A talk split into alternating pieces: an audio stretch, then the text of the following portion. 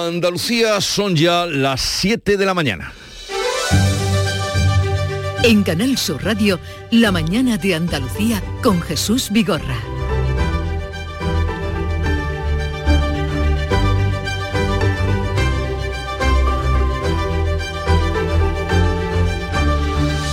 Buenos días queridos oyentes, es 27 de enero y con estos aplausos en la iglesia de Nuestra Señora de la Palma, Algeciras, con este aplauso recibían los vecinos al filo de las 10 de la noche la llegada del coche fúnebre con el cuerpo de Diego Valencia a la iglesia de La Palma de la que era sacristán desde hacía 16 años. Su capilla ardiente ha permanecido abierta durante toda la noche. Familiares y muchos vecinos que los han acompañado aún todavía permanece abierta esperando hasta la una de la tarde que será el funeral. El atacante de Algeciras ya está en Comisaría General de Información en Madrid. La principal tesis policial es que ha sido un atentado, podría ser un atentado, aunque siguen abiertas otras hipótesis como explica el ministro del Interior, Fernando Grande Marrasca. Estamos en el inicio de las investigaciones y, y todas las hipótesis siguen abiertas.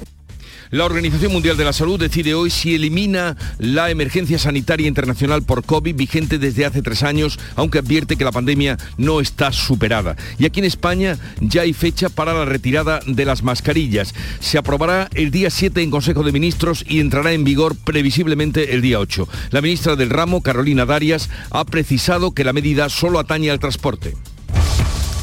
Se hará en transporte, en transporte público, por tanto mantendremos, como nos eh, aconsejan las personas expertas, en lo que ya está como obligatorio en los centros sanitarios, en los establecimientos sanitarios, en los servicios sanitarios y también en los sociosanitarios respecto a las personas que van a visitar a esos centros o que trabajan allí. Desde este 1 de enero, o sea, desde este primer mes, sube un 5,8% el precio de la ayuda a domicilio. La Junta pagará a partir de ahora 15,45 eh, euros a la hora. Esta medida beneficia a más de 40.000 personas, la mayoría son mujeres que trabajan en este sector en Andalucía. Y Defensa va a rehabilitar tanques de combate que tenía almacenados en Zaragoza para enviarlos a Ucrania. Se trata de un modelo de mediados de los años 90, hoy en desuso. El gobierno está negociando con la industria la puesta a punto de 53 blindados. También desde Córdoba, de Cerro Muriano, podrían salir algunos de los carros de combate.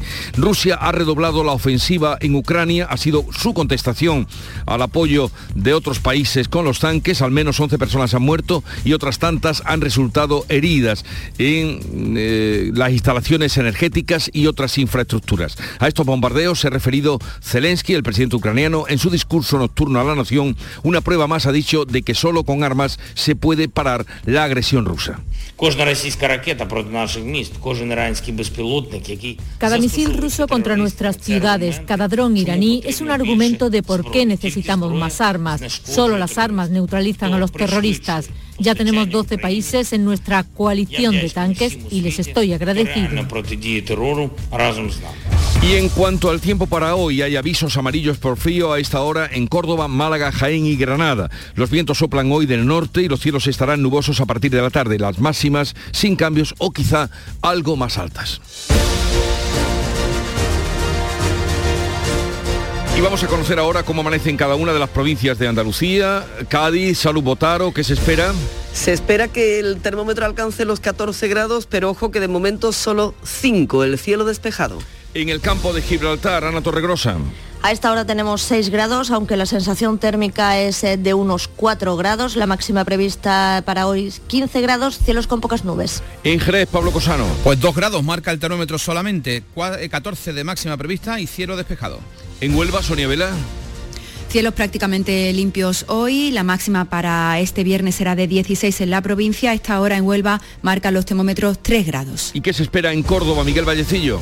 Se espera una máxima de 14 con pocas nubes. Ahora mismo tenemos eh, como mínima menos 6 en el Viso, en Los Feroches, o menos 4 en Valsequillo. En el centro de la capital, 0 grados. Vaya racha que lleva eh, la zona de los Pedroches, ¿eh, Miguel? Está, es- está sonando, está sonando. Está sonando, está sonando. En Sevilla, Pilar González. Tenemos el cielo prácticamente despejado, una máxima prevista de 16 grados en la capital. Ahora a esta hora tenemos 3. 8 grados hay en Málaga y en Jaén, Alfonso Miranda. Bueno, pues mira, hoy te voy a dar el termómetro de Pozo Romero, que es la estación más fría de todo el sur de Europa, 13 grados y medio bajo cero a esta hora de la mañana. Esto está muy cerquita de Siles, en la Sierra de Segura. No llegamos al grado en la capital, ahí el cielo despejado. Pozo Romero, 13 bajo cero, 13 y medio bajo cero. Sí, mañanita de Rebequita de Ilacala. Y me dices que es la más fría de... Sí, es el polo más frío de Europa. No me habías hablado nunca de Pozo Romero. Ya, pues a partir de ahora te lo voy a poner No, todos no, los que me entra frío. No, no, no, no. No, no, que no tengo una mantita para echarme. Adiós. Hasta luego. En Granada, Laura Nieto. Tenemos 0 grados en estos momentos, máxima prevista 11 y pocas nubes. En Almería, María Jesús Recio. Nubes sueltas, 8 grados en la capital, alcanzaremos una máxima de 15.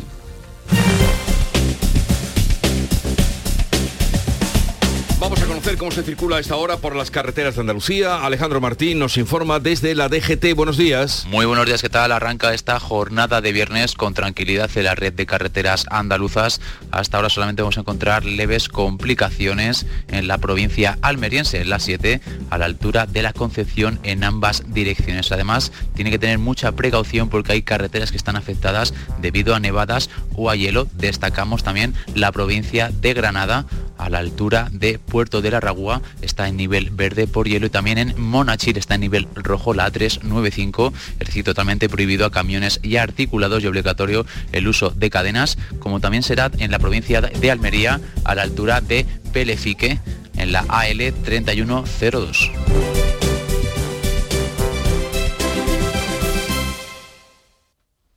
Siete, seis minutos de la mañana. Dicen que detrás de un gran bote del Eurojackpot hay un gran millonario. Esto, ¿y detrás de un gran millonario? Pues que va a haber un... Ahora Eurojackpot, el mega sorteo europeo de la 11, es más millonario que nunca. Este viernes, por solo 2 euros, bote de 93 millones. Eurojackpot de la 11, millonario por los siglos de los siglos. A todos los que jugáis a la 11, bien jugado. Juega responsablemente y solo si eres mayor de edad. Este 2023 escribe tu propia historia con Social Energy. Toma la mejor decisión del año e instala paneles solares de primeras marcas con hasta 25 años de garantía. Ahorra hasta el 90% de tu factura de luz e ilumina tu hogar noche y día con nuestras baterías. Pide tu estudio gratuito y aprovecha las subvenciones disponibles 955 44 11 11 y socialenergy.es. La revolución solar es Social Energy. En Canal Sur Radio, la mañana de Andalucía con Jesús Vigorra. Noticias.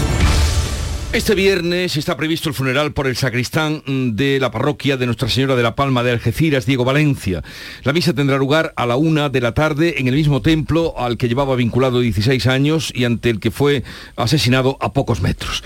En cuanto al sacerdote herido, ya ha recibido el alta y se encuentra eh, en su casa y se recupera de los cortes en el cuello en el seno de la comunidad de los salesianos. Algeciras, Ana Torregrosa. Buenos días, Jesús. Pues con un sentido aplauso recibían los vecinos de Algeciras al filo de las 10 eh, de esta pasada noche la llegada del coche fúnebre con el cuerpo del eh, sacristán Diego Valencia. Su capilla ardiente ha permanecido abierta durante toda esta noche en la iglesia de La Palma, de la que era sacristán desde hacía 16 años. Durante toda la noche también, durante toda la tarde de ayer, cientos de vecinos acudiendo a la iglesia para darle su último adiós. Una pena muy grande, una tristeza tremenda. Porque todo el mundo lo, lo quería. Y la verdad que muy buena familia, muy buena familia. Ha sido un buen padre, un buen hijo, un buen abuelo, todo, porque ha dejado huella. Diego ha sido muy, muy querido. Muy numerosa la concentración en solidaridad eh, con la familia para rechazar estos eh, atentados que tenían lugar al mediodía de ayer en la Plaza Alta, frente, delante mismamente de la iglesia de La Palma. Muchísimos eh, vecinos de Algeciras, entre ellos muchos marroquíes también. Es un loco, eso no representa al Islam, no representa a los musulmanes y no es en nuestro nombre. Eso para nosotros nos duele muchísimo, y más los marroquíes que están en Marruecos, en Francia, por todos los países, que ellos tampoco no quisieron estas cosas que hubiera pasado. Eh, estamos convivencia muy tranquila, eh, trabajamos aquí, entonces eh, es increíble, terrible y no te lo digo que yo y mi pareja no hemos dormido esta noche. Pues sí, adelante Ana. Sí, no, te decía de Jesús, eh, por seguir con el relato que el cura de la iglesia de La Palma, Juan José Marina, que no se encontraba en el templo cuando el sacristán fue atacado y finalmente asesinado, recordaba a, a este sacristán, a Diego Valencia, con esta reflexión. Si yo hubiese estado, Diego no hubiese muerto. Iba buscando al cura. De la misma forma que en San Isidro buscó al cura, no atacó a nadie más, simplemente al sacerdote, aquí era lo mismo. Estaremos hoy muy pendientes, como pueden ustedes imaginar, a lo largo de todo el programa y a lo largo de toda la programación de lo que vaya aconteciendo en Algeciras. Ahora más eh, el tributo a ese hombre popular, querido, que era el sacristán Diego. Bueno, la investigación, mientras tanto, corre su curso, eh, la investigación judicial, la investigación policial, y atribuye los ataques de Algeciras al yihadismo y la policía halla archivos con contenido islamista en el registro de la vivienda donde vivía el detenido.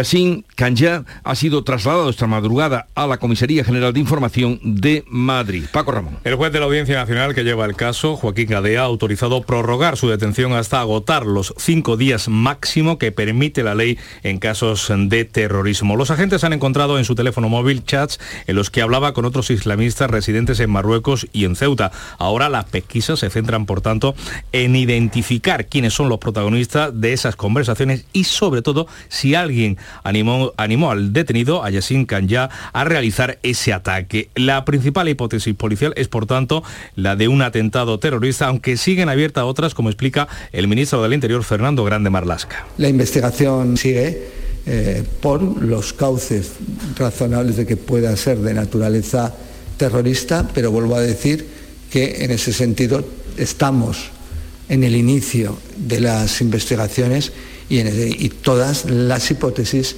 siguen abiertas. El magistrado Joaquín Gadea en su auto relata con esta frase cómo se produjo el asesinato.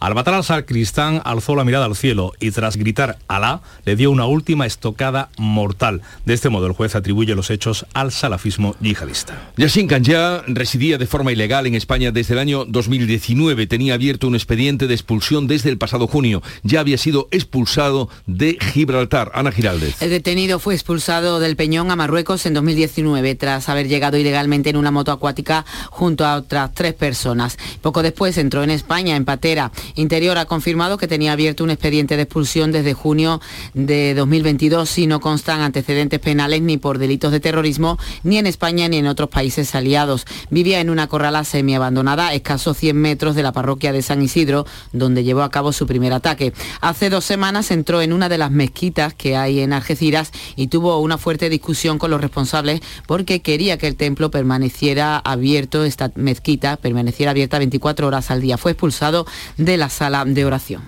Sí, la semana pasada creo fue que vino una de las mezquitas, estaba exigiendo cosas extrañas que no sé si se hace la mezquita o, de una manera, una, discu- discutir de una manera que no era lógica. Después de lo sucedido en Algeciras se han producido reacciones de todo tipo. El presidente de la Junta apela a la serenidad y pide que no se extienda la sospecha a la comunidad marroquí. Olga Moya. Juanma Moreno en Canal Sur Televisión ha hecho una llamada a la calma y a la responsabilidad de los grupos políticos para evitar que este crimen derive en cualquier tipo de confrontación. Lo que no podemos es extender una sombra de sospecha hacia una comunidad que vive con nosotros, que trabaja con nosotros y que no es responsable de los hechos que sucedió ayer, como ellos mismos han trasladado a lo largo del día de hoy. Por tanto, yo pido serenidad, sosiego y responsabilidad.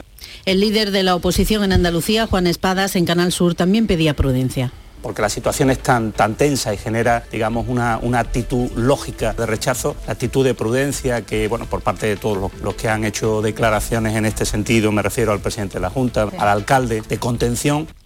Y el portavoz parlamentario de Vox, Manuel Gavira, atribuye a la inmigración ilegal los hechos. No vamos a dejar de denunciar lo que está sucediendo. Y lo hacemos porque más vale prevenir que llorar. Y Vox lleva denunciando desde hace años las consecuencias de esta inmigración ilegal, de esta inmigración descontrolada.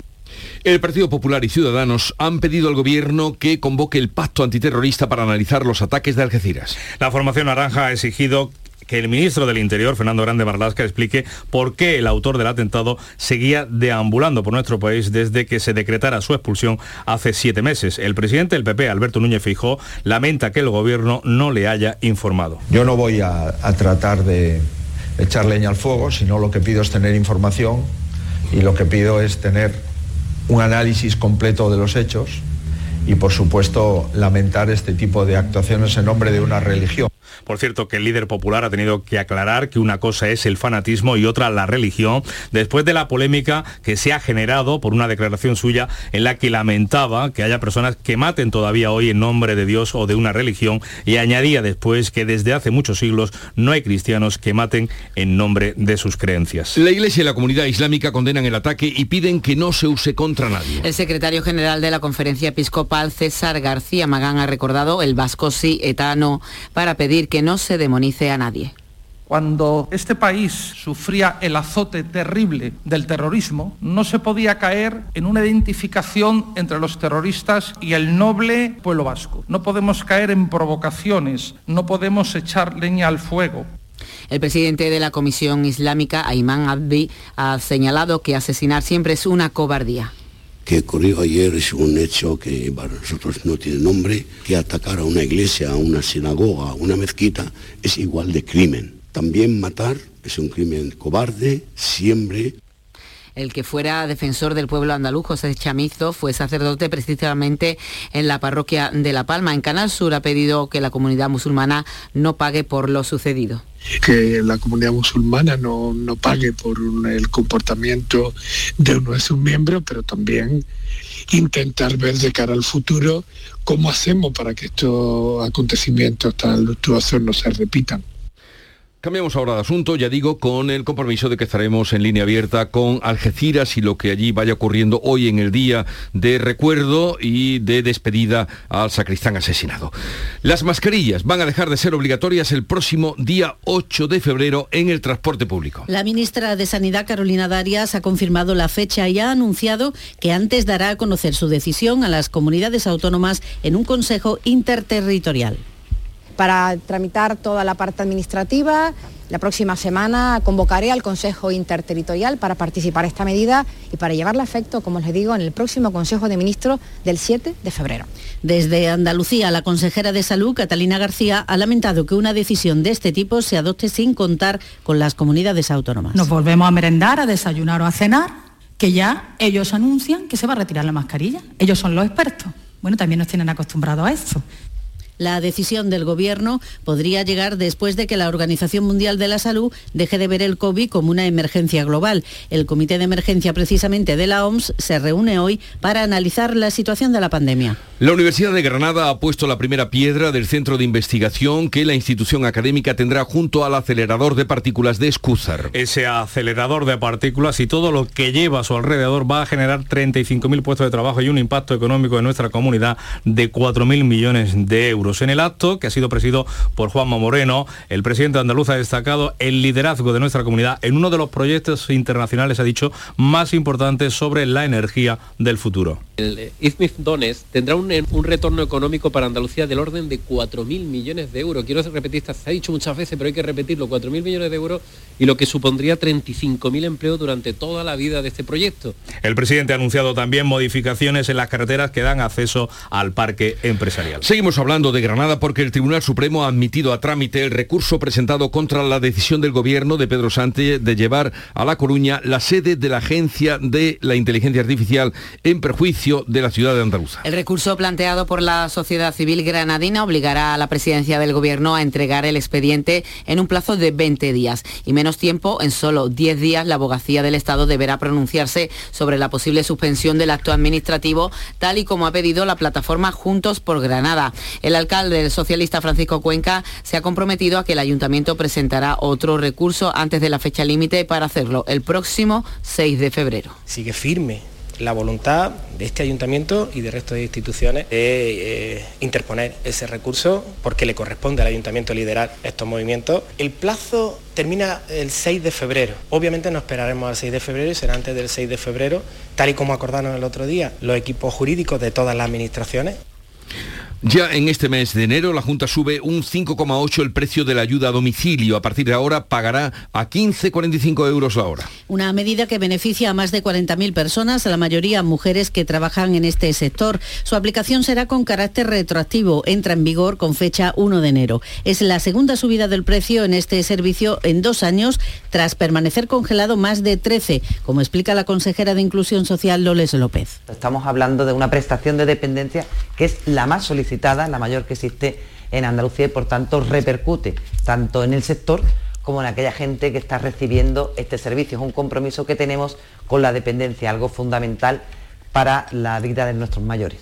Andalucía ha sido la comunidad que ha registrado el mayor descenso del paro en 2022 con 56.800 desempleados menos. Son datos de la encuesta de población activa que señala que el año 2022 cierra el paro en España en un 12 por cierto, que a las 9 de la mañana tendremos más datos sobre la marcha de la economía española. El INE dará a conocer el PIB del último trimestre y de todo el año pasado. El Instituto Nacional de Estadística prevé un crecimiento del Producto Interior Bruto similar al de 2021, que fue del 5, algo más del 5%. La mañana de Andalucía. Ahorra con Lidl con sabores de nuestra tierra. Oferta de redondo de pollo de 250 gramos, la carloteña de 2,29 a 1,99. Y el mollete de antequera, pack de 2 de 80 gramos, de 76 a 59 céntimos. Es andaluz, es bueno. Las mañanas de los fines de semana son especiales, porque en Canal Sur Radio te ofrecemos una radio que te interesa, emocionante, con mucha información y diversión en Días de Andalucía. Días de Andalucía. Este fin de semana, desde las 8 de la mañana, con Carmen Rodríguez Garzón en Canal Sur Radio. Más Andalucía, más Canal Sur Radio. Tiempo para la revista de prensa con Paco Reyero. Buenos días, Paco. ¿Qué tal Jesús? Muy buenos días, 7 y 21 minutos. El análisis del asesinato y las agresiones de Algeciras copan las principales informaciones. En Europa Sur leemos que la policía haya rastros de chats eh, yihadistas en el móvil del asesino, unidos ante el dolor, unánime apoyo de la ciudad de la familia de Diego Valencia. Es la portada de ese diario algecireño. El español, el gobierno ejecuta menos del 3% de sus órdenes de expulsión, como la del yihadista de Algeciras. Desde que gobierna Pedro Sánchez, el número de expulsiones se ha reducido paulatinamente del 19% en 2019, se ha pasado al 2,8% en el año anterior. En 2022 para el diario El Mundo lo más importante del día es que el yihadista insultaba por la calle a mujeres y exaltaba al ISIS. Este diario, El Mundo, explica cómo era el escondite de Yassin, una casa patera en ruinas en el centro de Algeciras. ABC refleja que su familia no se explica cómo pudo radicalizarse en apenas dos meses y asegura que tenía estabilizados sus problemas mentales. Sobre esta pregunta, cómo pudo radicalizarse, el país lleva aportada declaraciones de los amigos del asesino. Consumía mucha droga, la dejó y se puso a rezar. La traducción de la polémica en la política sobre el suceso del radical detenido en Algeciras, el diario.es, abre su edición titulando Feijó y Abascal azuzan los mensajes islamófobos tras el ataque en Algeciras y se destacan las declaraciones del líder del PP. Desde hace siglos no vería o no verá a un cristiano matar en nombre de su religión como hacen otros pueblos. Y por último, respecto a este asunto, el Independiente se pregunta y explica por qué Yassin fue expulsado de Gibraltar en tres días y España no lo pudo devolver a Marruecos. Ahí queda la pregunta. Y respecto al envío de carros de combate a Ucrania, ¿qué cuenta la prensa que eso de los... Por ejemplo, Jesús, el español apunta que poner a punto los leopares retrasará su entrega hasta el próximo verano como para un ataque sorpresa, francamente. ABC, Estados Unidos se abre a negociar con Ucrania el envío de cazabombarderos. El mundo, fotografía de portada también de ruinas y una madre huyendo con sus dos hijos en Ucrania. Y ese titular, Rusia responde con una lluvia de fuego. Es un asunto que vemos también en la vanguardia. El segundo gran asunto del día es el empleo que recalca el mundo, se hunde en el sector privado y desinfla la euforia del gobierno. ABC anota que el paro supera los 3 millones y se ceba con los autónomos. El español, el paro avanza y las horas extra no pagadas se disparan en el primer año de la reforma laboral. El país dedica una editorial a la visión que tiene Podemos de los empresarios y anota el diario de Prisa que el objetivo legítimo y difícil de controlar el precio de los alimentos estará más cerca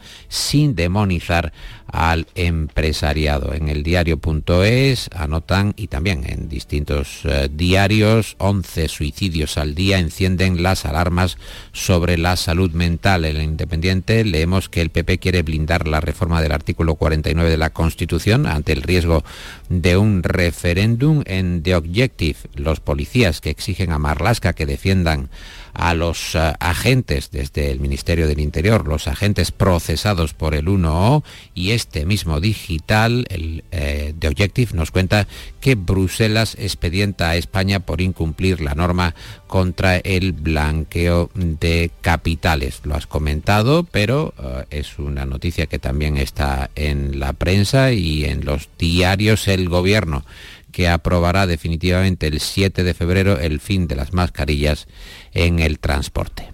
Y vamos con noticias destacadas de la prensa andaluza que se ocupa principalmente de la detención del asesino Yassin y que incluye otros asuntos en el diario Sur. En Málaga casi la mitad de las compras de la provincia en 2022 se hicieron al contado. La foto de Sur, por cierto, es para el Museo del Videojuego. Vemos al alcalde, al presidente de la Junta en ese Museo del Videojuego, 2.000 metros en la Plaza del Siglo, un paraíso para los gamers. Es el pie de foto de esa imagen. Diario de Almería, el gobierno acepta, no acepta el soterramiento de la Junta, el diario de Cádiz, el paro que cierra el año en la provincia con una tasa que no baja del 25% y eh, por contra ABC de Sevilla que apunta que Andalucía lideró la creación de empleo en el año cerrado, en 2022. Sevilla y Almería son las provincias eh, de nuestra tierra con las tasas de paro más bajas. Y ya está por aquí Nuria Gaciño. Buenos días, Nuria. Hola, ¿qué tal? Muy buenos días. ¿Estás mejor? Sí, un pelín mejor. pues vamos a darle caña al deporte. Una vez terminada la Copa del Rey, comienza esta noche una nueva jornada de liga con Almería Almería. No hay tiempo para el descanso en esta semana de Copa, donde ya conocemos a los semifinalistas. Si el miércoles Osasuna y Barcelona se llevan el pase, anoche lo hicieron el Atleti de Bilbao, que se impuso en Mestalla al Valencia por 1 a 3, y el Real Madrid, que se llevó el duelo madrileño ante el Atlético de Madrid por 3 a 1, con prórroga incluida. El sorteo de Copa será el próximo lunes a la 1 de la tarde. Pero antes, el Almería, como comentaba, se inicia esta noche a las 9 una nueva jornada de liga en Primera División recibe al español con la obligación de sumar los tres puntos que le ayuden a alejarse de la zona peligrosa, de la que solo dos puntos le separan en estos momentos. También están obligados a ganar el Cádiz, que mañana se enfrenta al Mallorca, y el Sevilla al Elche. Y también mañana el Betis visita a las 9 de la noche al Getafe. Y Sergio Pellicer, presentado como nuevo técnico del Málaga. Inicia de este modo eh, Sergio Pellicer su segunda etapa al frente del banquillo malagueño esta vez sustituyendo a Pepe Mel. Debutará el próximo domingo ante el Sporting en el Estadio del Molinón donde urgen una vez más los tres puntos para salir cuanto antes del descenso. El Granada también necesita ganar mañana la Andorra para meterse de nuevo en la liguilla de ascenso. Este fin de semana estaremos pendientes de ver si entran en las convocatorias los nuevos refuerzos en este mercado de invierno. El último en llegar, el del Cádiz, eh, que ha confirmado la cesión del delantero Roger Martí procedente del Elche. En la Copa del Rey de Fútbol Sala, el Besóquerum Antequera ha impugnado su partido de octavos de final ante el Levante, un partido que perdió por 5 a 0, pero lo ha impugnado por eh, posible alineación indebida del portero del conjunto levantino Fede, al que le quedaba por cumplir uno de los dos partidos con los que había sido sancionado. Y atentos esta tarde a las 6 a los hispanos, si ganan a Dinamarca, jugarán la final del Mundial de Balonmano. La otra semifinal la van a disputar a las 9 de la noche Francia y Suecia. Pues vamos ahora, Nuria, a ver qué nos cuenta Paco, con qué cierra hoy la última ya de la semana. ¿Te suena esta música, Nuria, o te suena a ti, Jesús? ¿Os suena de algo esta música? Ah, sí, eh, sí, hombre, eh, de, nuestra adolescencia, los sí, sí, me, me, lleva, me lleva, claro, claro. Ahí voy. Es eh, la música de los Goonies, eh, también participó en Indiana Jones y el Templo Maldito. Qué guay Kwan, que es ese actor tan famoso en los 80, eh, un jovenzuelo entonces, que ahora ha protagonizado uno de los regresos más sorprendentes. Con 51 años ha sido nominado al Oscar al mejor actor secundario, ha estado décadas sin trabajar, alejado de la interpretación, no había papeles para él cuando Nuria, tú lo recuerdas bien, en los 80 fue un boom con esas dos películas, con los Goonies, con Indiana Jones y El Templo Maldito, y digo que ahora todo Hollywood lo vuelve a mirar porque regresa en una película que se llama Todo a la vez en todas partes y se ha vuelto a poner de moda lo que es la vida que sube y baja, tiene dientes de sierra y ahí tienes a Tapón de nuevo entrando en Los Ángeles eh, por todo lo alto. Nos alegramos por él porque Sí, y he escuchado buenas críticas de la película, ¿eh? habrá que ir a verla. bueno, es la que tiene más Mm, sí, nominaciones, sí. además. Paco, buen fin de semana, igualmente para ti, Nuria. Igualmente. Que te vaya muy bien. Y Igualmente Nuria se va como los Goonies, haciendo, imitando el comportamiento de los Goonies. Llegamos a las siete y media de la mañana.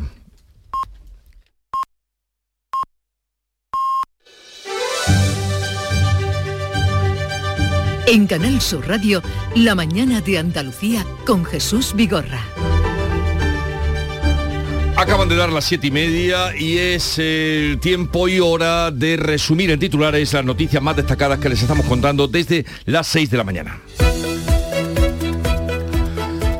A esta hora permanece abierta, como lo ha hecho toda la noche y toda la madrugada, la capilla ardiente por el sacristán asesinado en Algeciras. Su funeral será, tendrá lugar a la una de la tarde en la iglesia de La Palma, donde fue capellán durante 16 años. El sacerdote herido ha recibido el alta, se recupera de sus heridas en el cuello en el seno de la comunidad de los salesianos. El atacante de Algeciras ya está en la Comisaría General de Información en Madrid. La investigación judicial atribuye los ataques de Algeciras al salafismo yihadista y la policía haya archivos con contenido islamista en el registro de la vivienda donde vivía el detenido. Llegará el fin para las mascarillas en el transporte a partir del día 8 de febrero. Dejarán de ser obligatorias en autobuses, trenes o aviones. La ministra de Sanidad dará a conocer su decisión a las comunidades autónomas en un consejo interterritorial. Las mascarillas sí seguirán en los centros sanitarios, farmacias y residencias. Sube un 5,8% el precio de la ayuda a domicilio. La Junta pagará a partir de ahora 15,45 euros la hora. Esto beneficia a más de 40.000 personas, la mayoría mujeres que trabajan en este sector en Andalucía. Su aplicación será desde el pasado 1 de enero. Defensa rehabilitará carros de combate que tiene arrumbados en Zaragoza para enviarlos a Ucrania. Se trata de un modelo de mediados de los años 90, hoy en desuso. El gobierno está negociando con la industria la puesta a punto de 53 tanques. También desde Córdoba, eh, desde Cerro Muriano, podrían salir algunos de los carros de combate. El Festival de Málaga va a reconocer con la Vinaga, la Vinaga Ciudad del Paraíso a Rafael. El festival que se celebrará del 10 al 19 de marzo reconoce al artista por ser una de las figuras imprescindibles del cine español. Rafael, polifacético como los hay, además de en la música, ha triunfado en el cine, en el teatro, en la radio y la televisión. Y vamos a recordar el tiempo para hoy. Los cielos, según AEMET, van a estar poco nubosos o despejados, se irán cubriendo a partir del mediodía por el centro y el este de la comunidad y hay posibilidad de lluvias débiles ya por la tarde. La cota de nieve en torno a 800 metros, las temperaturas sin cambios o en ligero ascenso, con heladas aún en amplias zonas del interior y los vientos de componente norte. Nos hacemos un crucero y enseguida volvemos con las claves económicas. ¿Hay una forma mejor que un crucero para visitar el Mediterráneo, las islas griegas o el norte de Europa? Con MSC Cruceros y Viajes El Corte Inglés, embarca directamente en Málaga o con cómodos vuelos directos y disfruta de 11 días por el Mediterráneo desde 1.129 euros por persona con todo incluido. Consulta condiciones y reserva en Viajes El Corte Inglés. MSC Cruceros. Descubre el futuro de los cruceros. Los fines de semana nos despertamos en los mejores rincones de Andalucía para que conozcas su historia, su cultura, sus curiosidades, sus leyendas. Te invitamos a conocer una Andalucía llena de talento, hermosa, fascinante y única. Andalucía nuestra. Los sábados y domingos desde las 7 de la mañana en Canal Sur Radio con Inmaculada González. Más Andalucía, más Canal Sur Radio. Las claves económicas con Paco Bocero. Buenos días, Paco. Buenos días Jesús, ¿qué tal? ¿Qué tal? Eh, estamos a viernes, ¿qué más quieres que te diga? Pues poca cosa más. Encima te acabas de ir de crucero, pues ¿qué vamos a decir más?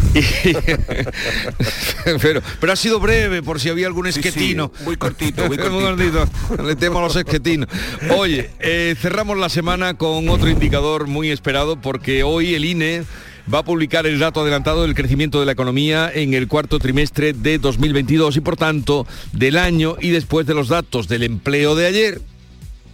Sí, hoy vamos a conocer ese dato adelantado de la contabilidad nacional, del crecimiento de la economía en 2022 a partir del último trimestre. Y vamos a ver cómo queda finalmente, después de que, por una parte, la mayoría de los analistas hayan ido revisando al alza sus previsiones finales para 2022, situando ese crecimiento entre el 4,5 y el 5%. Y sin embargo, como bien apunta, tuviésemos ayer unos datos de la encuesta de población activa que reflejaron la desaceleración, cuando no estancamiento, del mercado laboral entre octubre y diciembre. Y es que sobre esta mejora de las expectativas para el crecimiento final de 2022 había interrogantes ante los resultados del tercer trimestre del crecimiento, cuyo dato definitivo, que se conoció por cierto a finales de diciembre, fue de apenas una décima, prácticamente de ese estancamiento que te comentaba.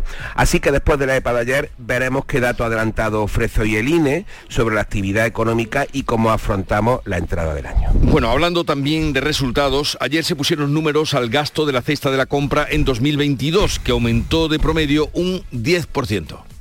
Así es, según el ya tradicional informe sobre tendencia del consumidor que elabora la consultora Nielsen, los españoles gastaron en la cesta de la compra 105.000 millones de euros en 2022, una cifra récord que supone además un incremento del 9% sobre lo que gastamos en 2021 y con un alza de los precios promedio, y digo promedio, del 10% debido precisamente a la inflación.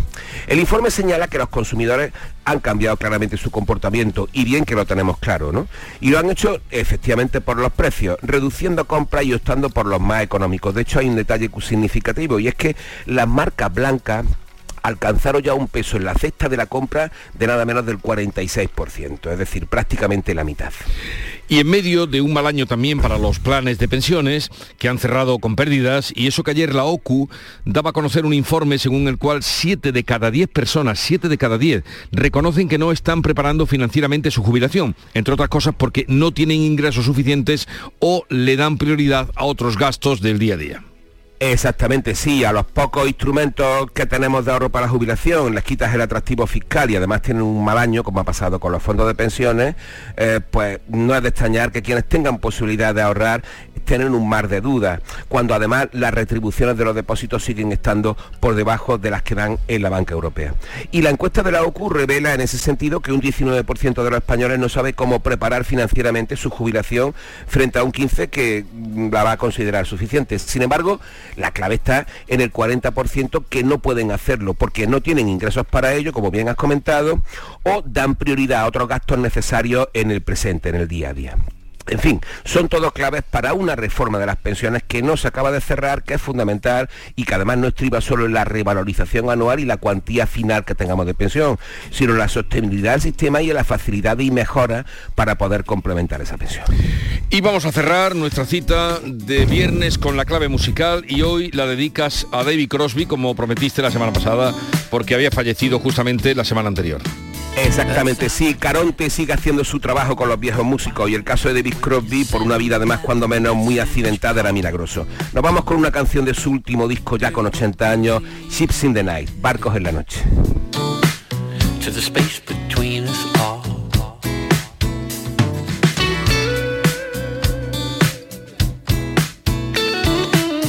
You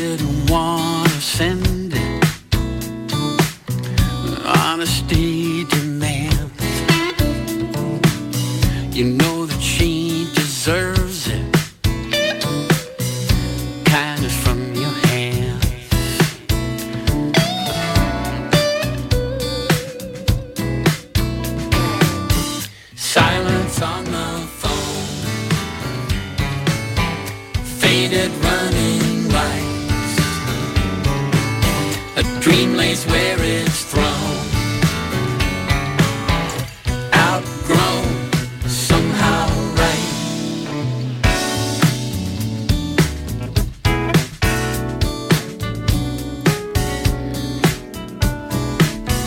Pues así les deseamos un buen fin de semana, querido Paco, hasta el lunes, un abrazo y Igualmente, Jesús, no pase mucho frío. lunes. Desde luego que no. Gracias. Hasta luego. Adiós.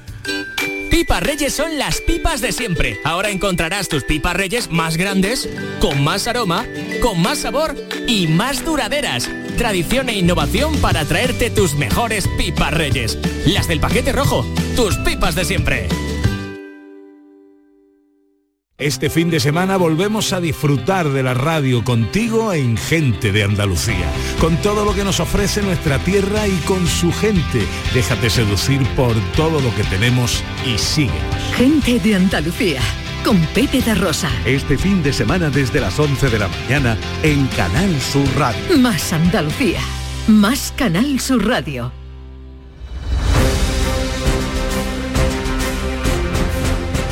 Vamos con otra noticia de Andalucía. Los agentes de la Policía Judicial y Científica se han hecho cargo de un tiroteo sin heridos que ocurría en la tarde de ayer en la plaza de Santa María en Jaén. Alfonso Miranda. Fue sobre las 8 de la tarde cuando un ciudadano llamó a la policía informando que mientras conducía su coche recibió varios impactos de bala. Al parecer los presuntos autores podrían ser dos varones que iban a bordo de una motocicleta. Anabel Cabrera es la portavoz de la policía.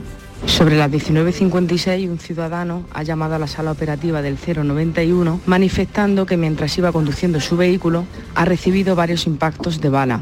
Agentes de seguridad ciudadana se han desplazado al lugar, comprobando la veracidad de los hechos, activando el protocolo de delitos violentos. Policía Judicial y Policía Científica acuden al lugar haciéndose cargo de la investigación. La investigación, por cierto, continúa abierta.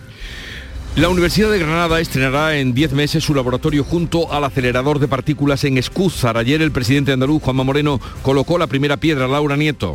El edificio tendrá cuatro plantas en una parcela destinada a equipamiento universitario de casi 4.500 metros cuadrados, en donde trabajarán los grupos de investigación relacionados con el proyecto del acelerador. Enrique Herrera es vicerrector de investigación.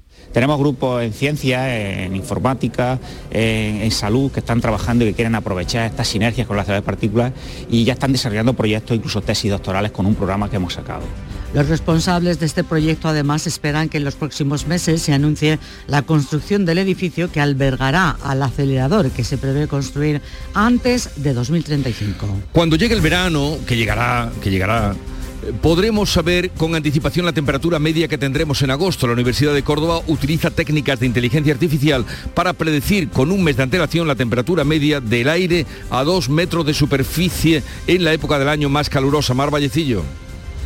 Pues el método permite diseñar campañas de prevención ante el calor extremo, planificar el suministro de energía e incluso los periodos vacacionales. Una metodología que se basa en datos de reanálisis de los últimos 70 años obtenidos por modelos matemáticos. Se han analizado ya 270 puntos distribuidos a lo largo, a lo largo del sur de la península ibérica. Bueno, obviamente ustedes han descubierto que no es Mar, sino que es Miguel, Miguel. Vallecillo, el que nos ha Bueno, lo informado. que- lo que queda de Miguel. Lo que, que- ¿Estás malito? No, estoy muy cansado. bueno, pero es viernes, Miguel, es viernes, ya te bien. quedan unas horas. Eh, Adiós, que disfrutes y descanses sobre todo. En Jerez, preocupación por el deterioro del monasterio de la Cartuja, que es un monumento nacional, un edificio de arquitectos encargado por el obispado, señala que el tráfico pesado en aumento en esa zona está acelerando los daños. Paco Cosano, Pablo Cosano. Pues mira, Jesús, desde que se suprimió el, el peaje de la AP4, son muchos los vehículos que pasan junto al monasterio de la Cartuja, que es monumento nacional. Precisamente la parte que da la carretera es la que manifiesta más deterioro. Hay un equipo de arquitectos encargado por el obispado que lo atestigua. El arquitecto Belén de la Cuadra forma parte de este equipo. que sabemos a ciencia cierta que las vibraciones hacen daño. De hecho, la parte de la cartuja que está más cerca de la carretera es la que está, eh, sobre la que más se ha intervenido y sobre la que más eh, grietas aparecen. Si no se pone solución urgente, aseguran el deterioro seguirá notándose cada vez más. Paco Rosado, autor mítico del Carnaval de Cádiz, ya tiene sello. Se ha presentado junto con la muestra Espofil Carnaval que abrirá en la capital gaditana el mes que viene. Cuéntanos, Salud Botaro. Los miembros de la Sociedad Filatélica Gaditana no han dudado este año en elegir a Paco Rosado para celebrar la fiesta, autor de chirigotas antológicas como Los Cruzados o Los Carreros de la Alianza. Será homenajeado en la exposición filatélica del Carnaval que cumple 32 años y así lo decía la eh, concejala de fiestas Lola Cazalilla. El sello es de curso legal y se puede adquirir desde hoy en los estancos y oficinas de correos. Que sí, que a veces parece que ese más allá se está poniendo más interesante, luego realmente os miro a vosotros y a vosotras, miro lo que está ocurriendo estos días en el teatro y luego...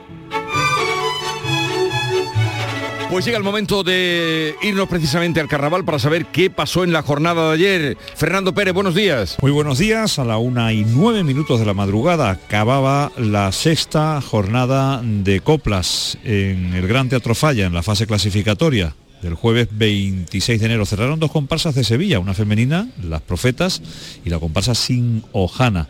Tuvimos también una chirigota muy divertida, Hotel y Resort Cádiz. Aquí tiene usted su casa, el costurero de la Reina, una comparsa agrupación de San Fernando, Sembrando Copla, otra chirigota también muy divertida. Caminito del Falla, comparsa que precedió, o mejor dicho, fue la que posteriormente sonó tras el coro de los niños. Con este coro nos vamos a quedar. Un coro alegre, divertido y con mucha vitalidad. Aquí no se rinde nadie. Así sonaba el segundo tango. Nosotros les esperamos hoy a partir de las 8 y 25 en Radio Andalucía Información.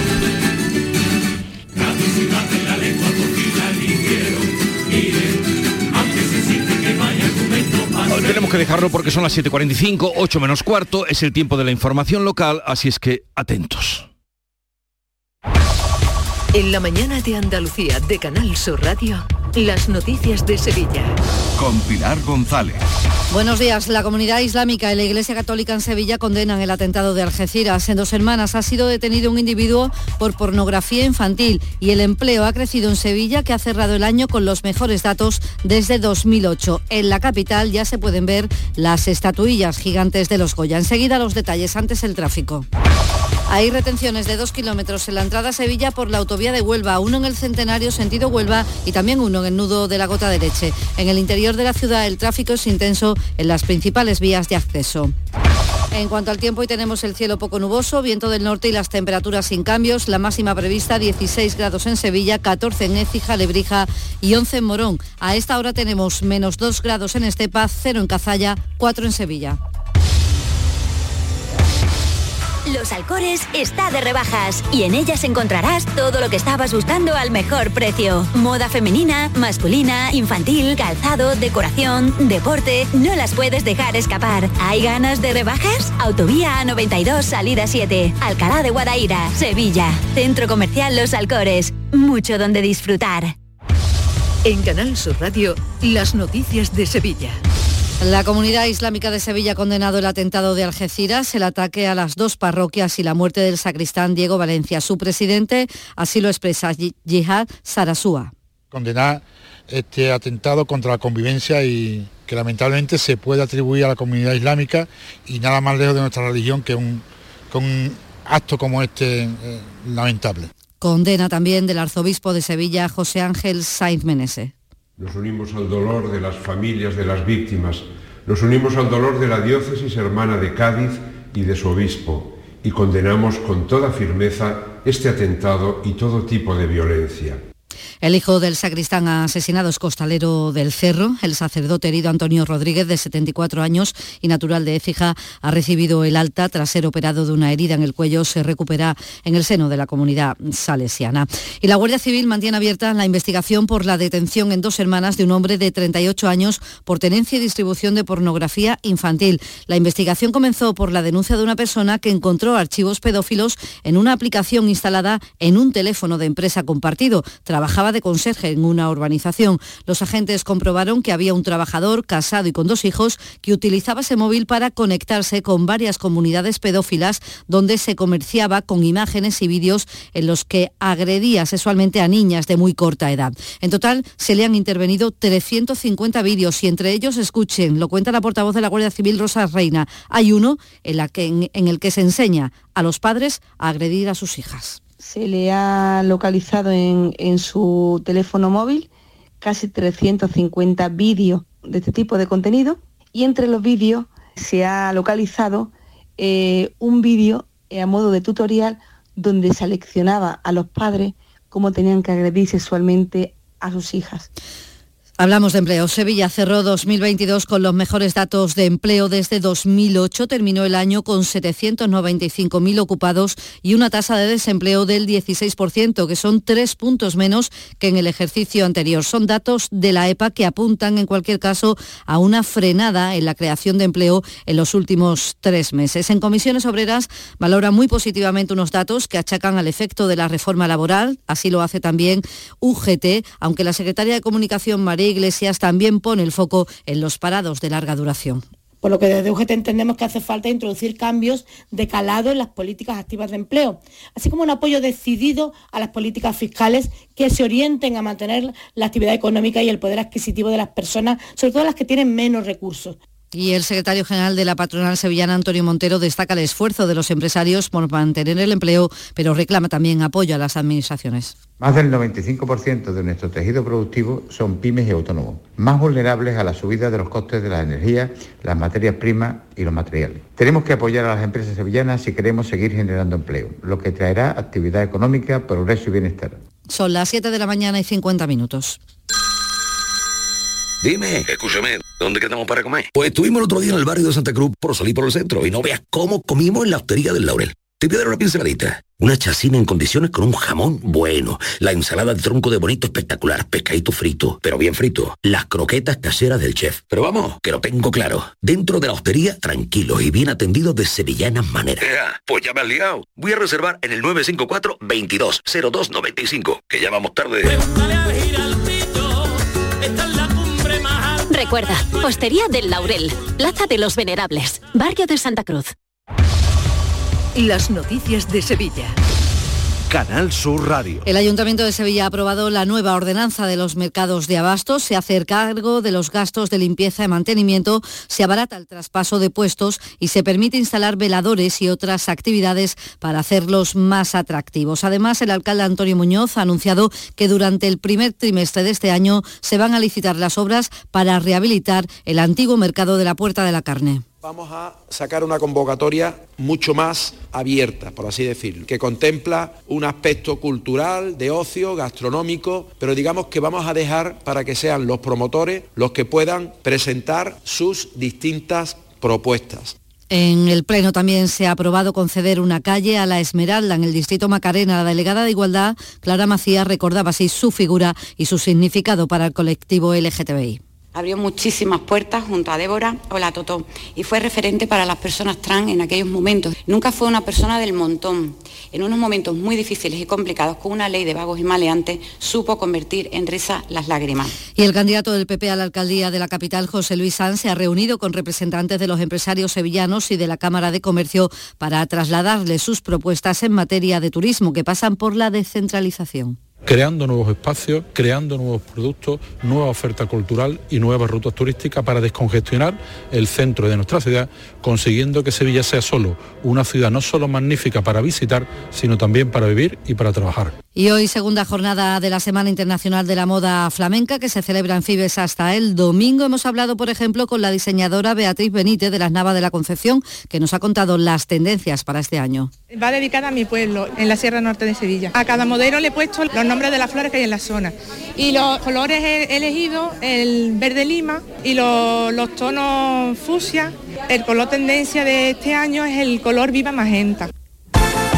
Deportes, Antonio Camaño, buenos días. Hola, ¿qué tal? Muy buenas. Últimos días de mercado y en el Sevilla se va a mover con total seguridad bastante, porque Delaney podría ser el tercer jugador en abandonar la disciplina sevillista en este mercado de invierno después de Dolber e Isco. Desde Alemania apuntan que el jugador podía estar interesado en marcharse al Hoffenheim. De todas formas, hay conversaciones y la ficha de futbolista es el escollo más importante a salvar. Y buenas noticias en el Betis porque Pellegrini cuenta por primera vez en la temporada con toda la plantilla a disposición sanciones, lesiones y lío de inscripciones han privado al chileno a lo largo de estos seis meses de tener a todos sus efectivos. De cara a la próxima visita a Getafe de este próximo sábado, de no haber ningún contratiempo en estos días, el Betis tendrá a todo el equipo a disposición de Pellegrini. Durante todo este año se va a conmemorar el milenio del Reino de Sevilla, fundado por la dinastía Abdai en 1023, Abbadí, la dinastía Abbadí. Actividades programadas que se van a enfocar en la divulgación de una historia que de alguna manera perdura hasta nuestros días, ya que Felipe VI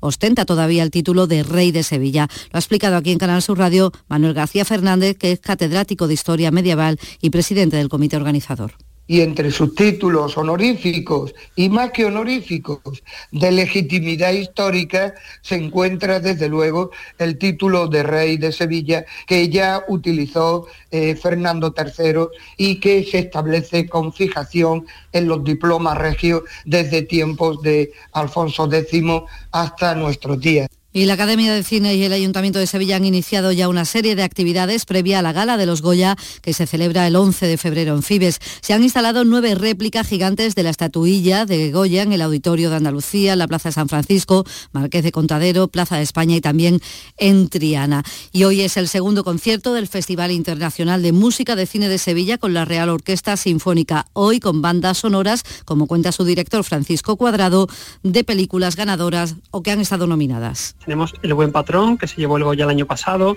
Mediterráneo, que estuvo nominada también, Carmen, eh, que es una banda sonora de Pepe Nieto de una película que se rodó en Sevilla, igual que La piel del tambor, otra película rodada en Sevilla. Y todo esto con imágenes de las películas. A esta hora 0 grados en Morón, menos 1 en Marchena, 3 grados en Sevilla. Escuchas La mañana de Andalucía con Jesús Vigorra, Canal Sur Radio.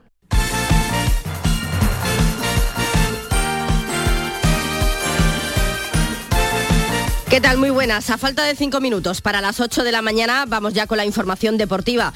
Ya conocemos a los cuatro semifinalistas de la Copa del Rey. Si el miércoles Osasuna y Barcelona se llevan el pase, a costa del Sevilla y de la Real Sociedad respectivamente. Anoche lo hicieron el Atleti de Bilbao, que se impuso en Mestalla al Valencia por 1 a 3, y el Real Madrid, que se llevó el duelo madrileño ante el Atlético de Madrid. El conjunto madridista empezó perdiendo, pero de nuevo fue capaz de reaccionar y forzar la prórroga para terminar ganando por 3 a 1. Nada más acabar el partido del Bernabéu, pudimos ver algo inusual en Simeone, y es que saltó al campo para hablar con el árbitro Sotogrado, que expulsó a Savic y que no tuvo piedad al parecer con Álvaro Morata. Eso, esto es lo que le dijo Simeone al colegiado. Le dije, le ¿tenés algo contra Álvaro? Avísame que no lo pongo el próximo partido que te toque arbitrarlo. Ceballos pudo ver la amarilla, no la vio, Savic la pudo ver, la vio, nos quedamos con uno menos, terminamos perdiendo el partido, el Madrid está contento, nosotros estamos mal por el resultado, pero sumamente contento y orgulloso de cómo compitieron. Pues al final se mete el Real Madrid, que estará junto al Barcelona, Osasuna y Atleti de Bilbao en el sorteo del lunes. Antonio Rengel. Los cuatro equipos ya clasificados van a tener que esperar al lunes para conocer cómo se emparejan en las semifinales de la Copa del Rey. A la una de la tarde, en el Salón de Acto Luis Aragonés de la Ciudad del Fútbol de la Roza, sorteo de las semifinales de la competición. Se juega a doble partido, formato ida y vuelta. Se van a disputar los días 8 y 9 de febrero la ida, la vuelta el miércoles 1 y el jueves 2 de marzo. Pero antes del sorteo, la Almería inicia esta noche a las 9 una nueva jornada de liga en primera, la decimonovena, en la que recibe al español con la urgencia de ganar. El equipo almeriense está ahora a solo dos puntos de la zona peligrosa, así que tres puntos daría mucha tranquilidad. Con lo que ya no está tan tranquilo Rubi es con el mercado de invierno, que lo ha definido de este modo sí que te digo y me pronuncio claramente que, me parece el mercado de invierno una basura, no me gusta nada, no me gusta nada, excepto que sea por temas de lesiones o cosas así, ¿no? No me gusta absolutamente nada, equipos de primera división llamando jugadores de la misma categoría, entrando en el sentido, en este sentido, entrando en los vestuarios de tus rivales, ya sea haciendo ofertas, nosotros si ya lo hacemos pues lo mismo, que no lo sé. Y es que a falta de cuatro días para que se cierre el mercado invernal, Rubi teme que se le pueda marchar Samu Costa. Existe una oferta del Mallorca y el Almería se lo estaría pensando. El que no se marcha, sino que acaba de llegar, es el guardameta Diego Mariño, procedente del Sporting de Gijón. Vengo cargado con una mochila llena de, ilusión, de ganas y, de poder ya de estar en la dinámica de grupo y poder, eh, poder ayudar a la Almería. Mariño que llega a la Almería, también llega pero al Cádiz el delantero del Elche, Roger Martí, llega en calidad de cedido hasta final de temporada. Y el que ha llegado otra vez al Málaga es Sergio Pellicer, que ya ha sido presentado. Vuelvo a mi casa, aquí me, he criado como, jugador, luego como, entrenador desde la base. ha pasado año y medio y, ha pasado todo muy rápido.